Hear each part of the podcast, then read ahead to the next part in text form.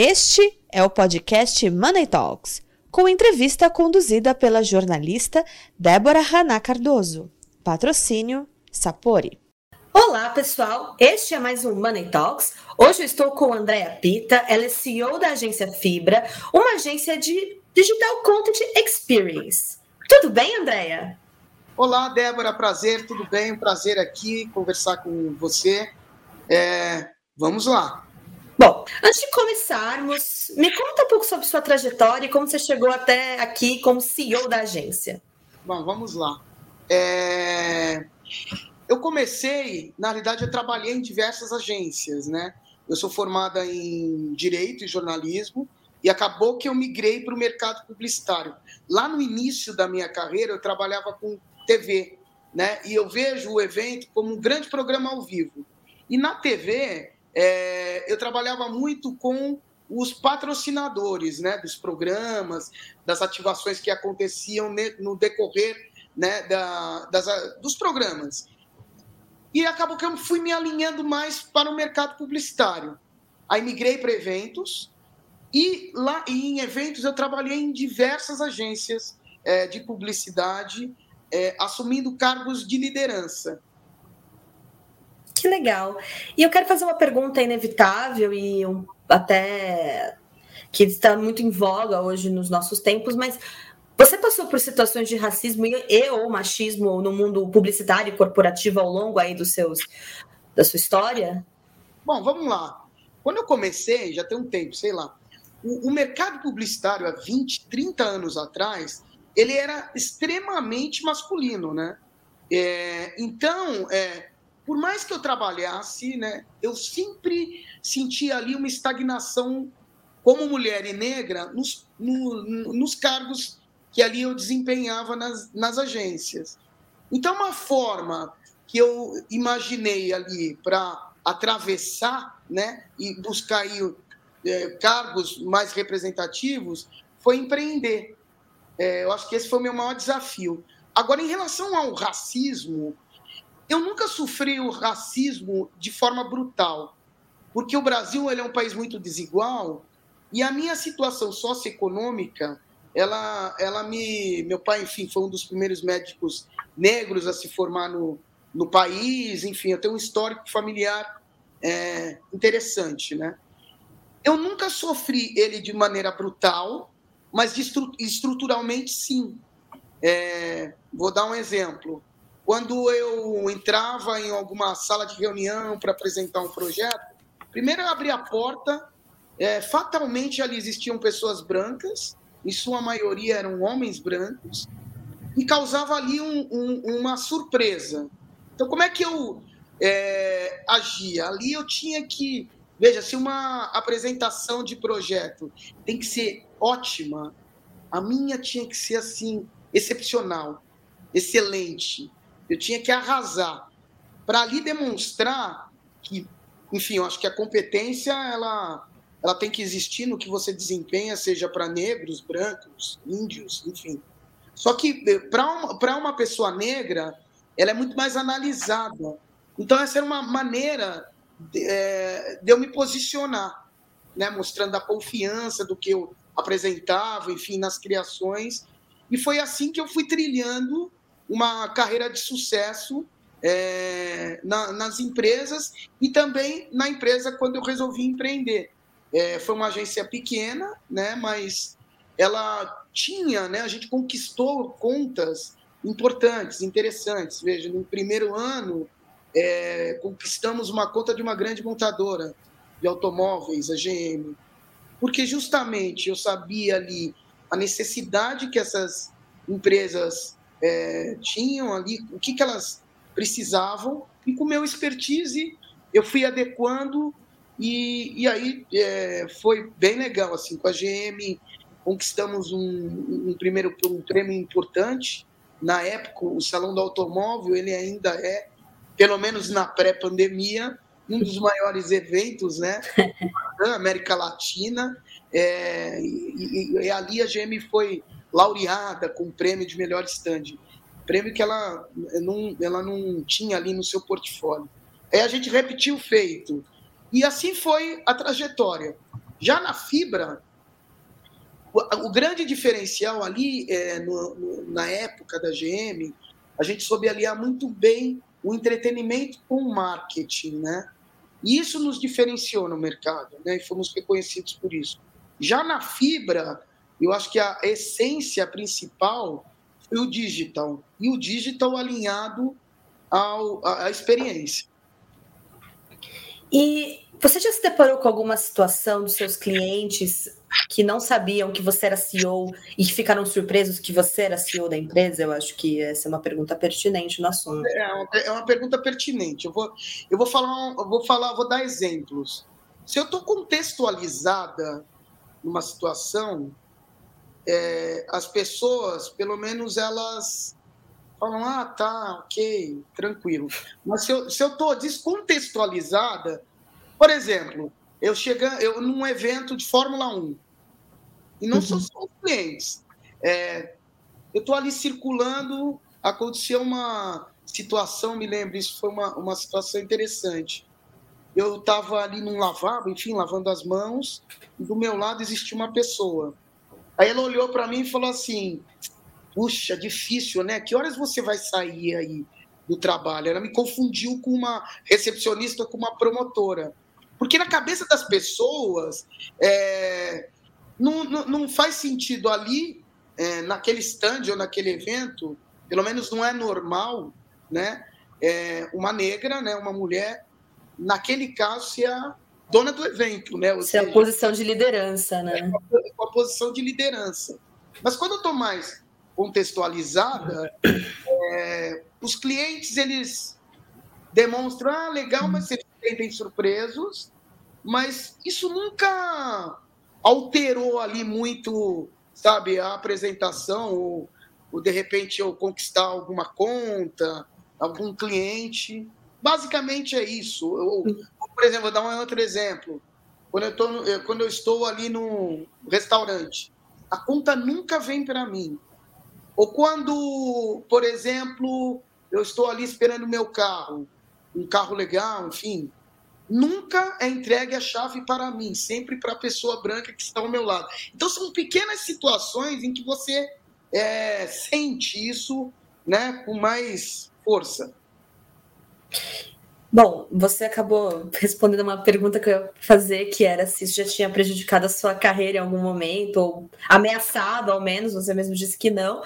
Mas tem alguma lição que você tira, ou, ou pelo menos dá para tirar alguma lição dessas situações, ou disso que você já passou, e o que as empresas devem fazer para que para prevenir esse tipo de coisa no seu na sua cultura assim? Para que isso não aconteça com as próximas gerações de profissionais negros que estão sendo inseridos na cultura da diversidade? Tá vamos lá. Primeira coisa né que eu que eu acho que tem que que ser nas empresas mesmo é a equidade racial. Você tem que prestar atenção você tem que olhar e observar ali na sua empresa de uma maneira bem objetiva como é o meu time? Ele ele ele está balanceado. Então, primeiro momento, acho que você tem que ser diverso, né, na contratação dos seus colaboradores. É, isso é muito importante. Hoje em dia, né, esse assunto está muito em pauta, né, é, sobre diversidade, sobre inclusão, é, sobre equidade racial. Mas veja, no mercado corporativo aconteceu um, um movimento interessante. Com aquele advento do caso Carrefour, que foi um caso emblemático, né? É, os CEOs das empresas, das grandes empresas, começaram a se perguntar como é que eles poderiam solucionar isso. É, e eles acabaram se unindo e fundaram um movimento que se chama Mover.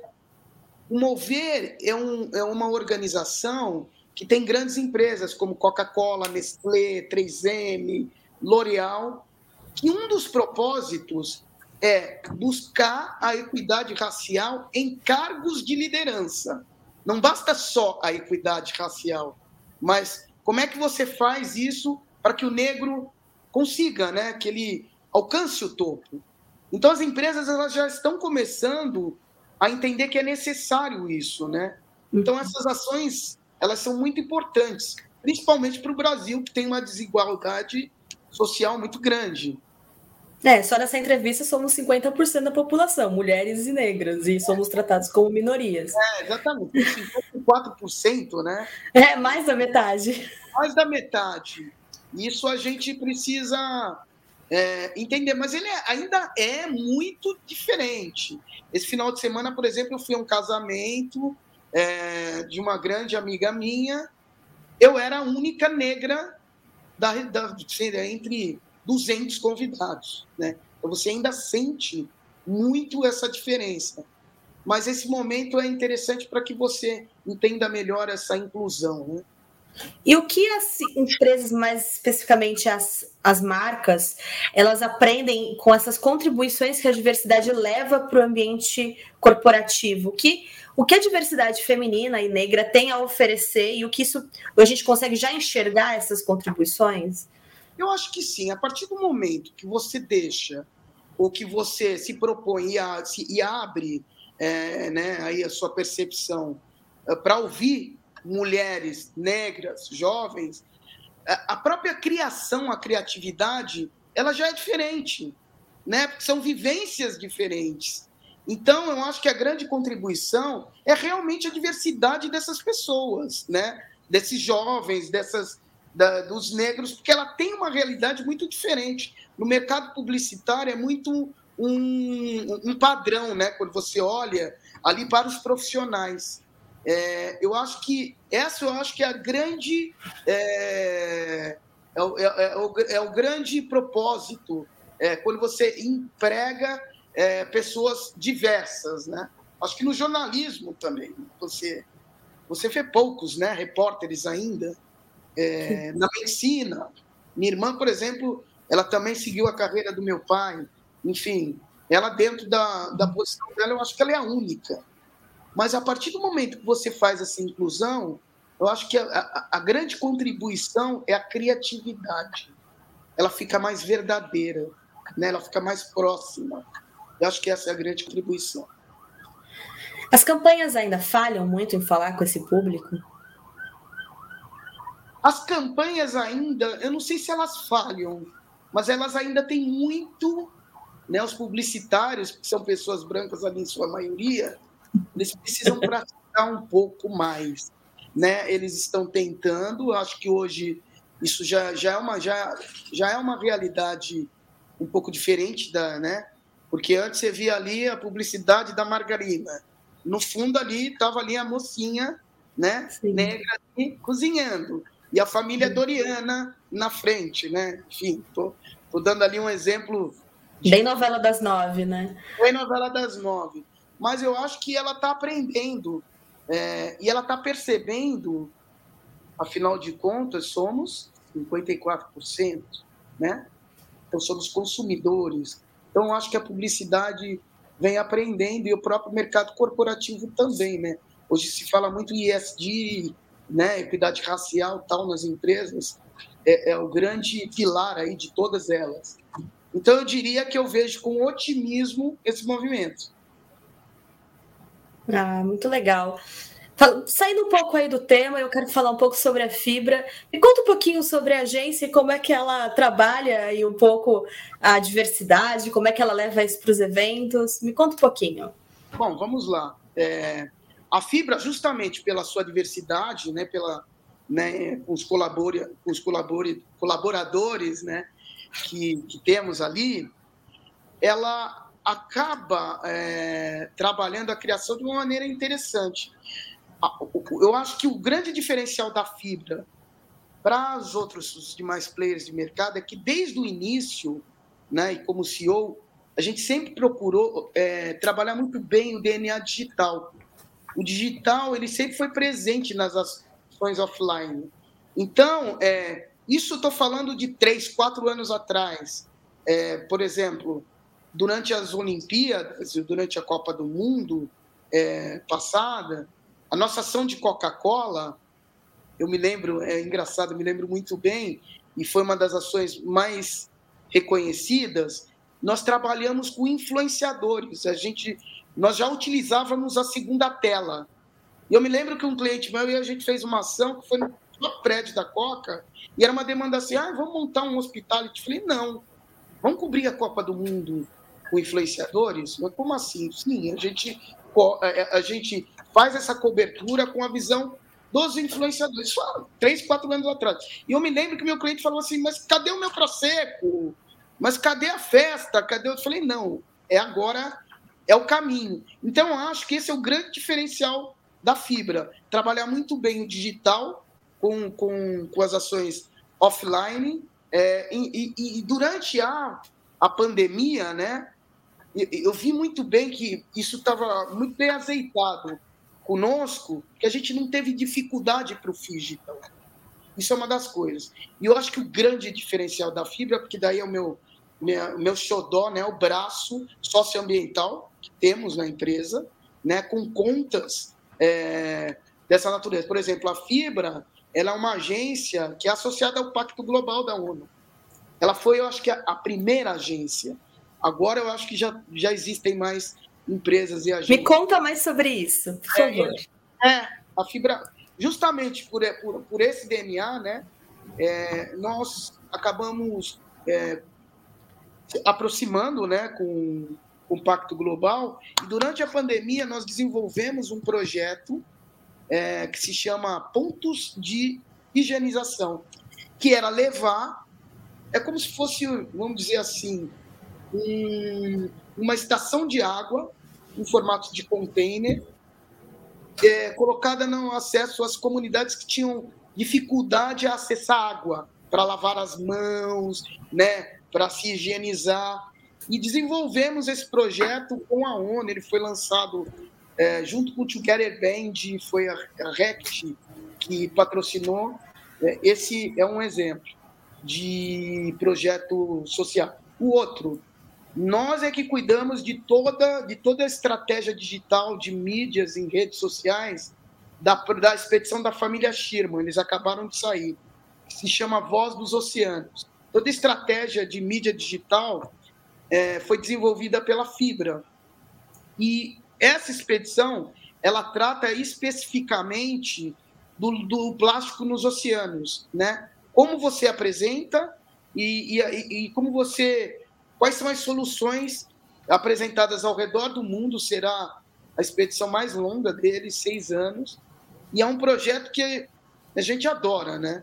Então, eu diria que o braço socioambiental da fibra é um braço extremamente importante. E aí a gente Nossa. tem um outro braço que é o shopper, né? que é a Fibra Shopper Solution. A gente também trabalha o ponto de venda é, de maneira interessante, enfim, com métricas é, fomos, é, ganhamos a conta o ano passado, durante a pandemia, da Topo Chico, da primeira, da, de uma bebida da Coca-Cola. Então, acho que esses são assim, é o que abarca a fibra, mas eu diria que a diversidade na fibra é que permite que a criação seja é, diferenciada, justamente por isso. Isso que eu acho que a grande contribuição de você ter uma empresa diversa é, é a criação, né? E, e o que sai, quais os, os produtos que são gerados, enfim. Olha, muito legal. Eu quero fazer uma última pergunta, é uma pergunta super importante, mas é mais um recado, assim. O que você tem aí um recado a dizer para os jovens negros e negras que estão começando na jornada da publicidade, entrando nesse mercado? Recado, alertas e dicas, enfim, para não ficarem aí com medo ou não ficarem aí meio tipo esse mercado só tem gente branca e é muito competitivo. conta para conta para eles aí que vai dar tudo certo no final. Não, sempre dá certo, né? Assim, tem espaço para todo mundo? Tem espaço para todo mundo, mas, de novo, o Brasil ainda é um país desigual. Mas isso não significa que você não tem oportunidade. Eu acho legal porque a representatividade é muito importante. Então, para essas gerações mais jovens, eu, eu assumi, né? Ou seja, na cadeira que estou, eu acho que já é, já, já é uma inspiração.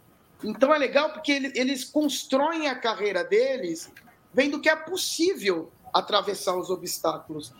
Que esses jovens eles têm um comprometimento, né, ao estudar, enfim, quando eles abraçam a profissão. E para o jovem negro que não tenha medo, que ele se primeiro que ele se assuma, né? Que existe muito é, é, essa, às vezes, essa, mas na nossa geração, acho que hoje o jovem é bastante empoderado. Eu diria assim, jovem, você tem que ser o melhor, você tem que ser o excelente. Veja, se todo mundo, de novo eu repito, todo mundo tem que ser competente, né? Tem que saber exatamente abraçar mais para o negro. Você tem que ser genial, né? Sensacional, mas se dedique, faça o que você tem que fazer, seja uma pessoa ética, é, tenha é, princípios legais que você atinge. Você tem que amar o que você escolheu. Eu acho que assim você atinge, né?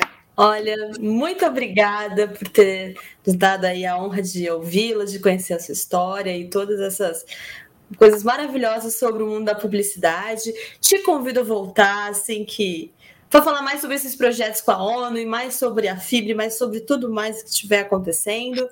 A casa estará sempre aberta, viu? Legal, agradeço. É uma honra para mim fazer parte do Money Report como embaixadora. É, me coloco à disposição de vocês. Sempre contem comigo. E muito obrigado.